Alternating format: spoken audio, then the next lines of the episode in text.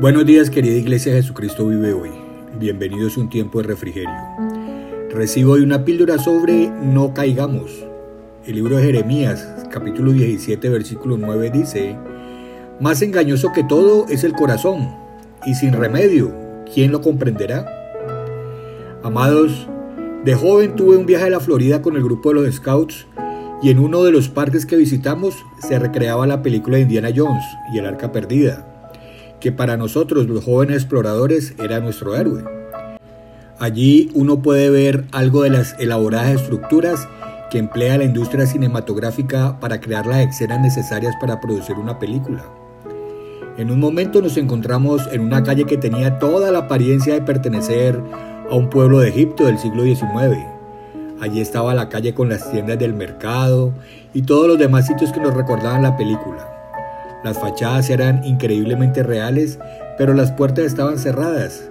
Así que como buenos curiosos, nos escabullimos a investigar al interior de una de ellas para descubrir que efectivamente solo era fachada, sostenidas por estructuras de madera. Solo veíamos el frente y todo no era más que una ilusión. Jeremías nos dice que así es nuestro corazón. Posee una hermosa fachada que esconde un mundo de mentiras, motivaciones malvadas y egoísmo desenfrenado.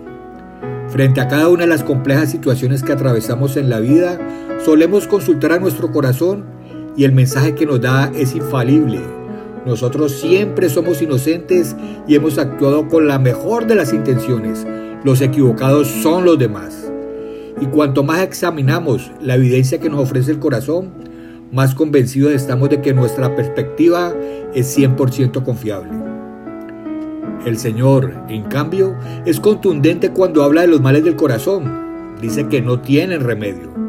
No importa cuán astutos o sinceros seamos, no podremos nunca desenmascarar los sutiles engaños que nos susurra al oído nuestro propio corazón. Pero en el versículo 10, Jeremías deja abierta una puerta de esperanza. Yo, el Señor, escudriño el corazón, pruebo los pensamientos, para dar a cada uno según sus caminos, según el fruto de sus obras. Nuestro Dios es el único que conoce las verdaderas motivaciones que se esconden detrás de nuestras piadosas palabras y nuestras nobles acciones. Solamente Él ve el egoísmo, los intereses creados, la manipulación y el afán de controlar que contaminan todo lo que hacemos. El profeta Jeremías nos dice que es maldito el hombre que cree las mentiras de su propio corazón.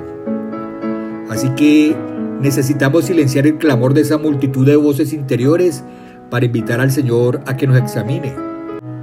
Y esto es para valientes, pues seguramente Él sacará a la luz aspectos realmente desagradables de nuestra humanidad.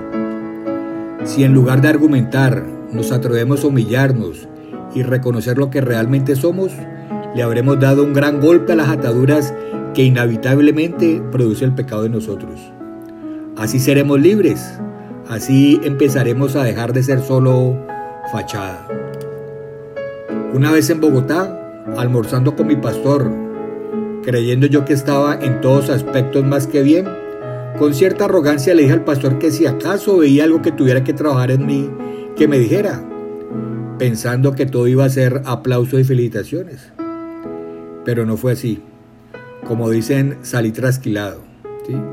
Pero luego Dios me confirmó cada palabra que mi pastor me habló.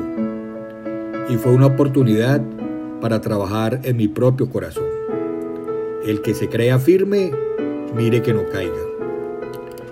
Reflexiona en esto.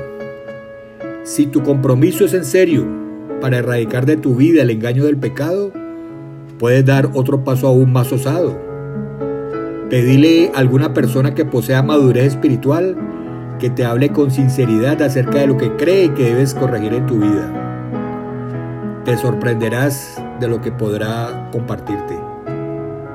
Mi amado, mi amada, el Señor te bendiga y te guarde. El Señor haga resplandecer su rostro sobre ti y tenga de ti misericordia. El Señor alce sobre ti su rostro y ponga en ti paz. En el bendito nombre de Jesús. Amén. Un abrazo grande y con amor en Cristo Jesús. Yo sigo orando, yo sigo creyendo. Cali para Cristo, Colombia para Cristo. Chao, chao.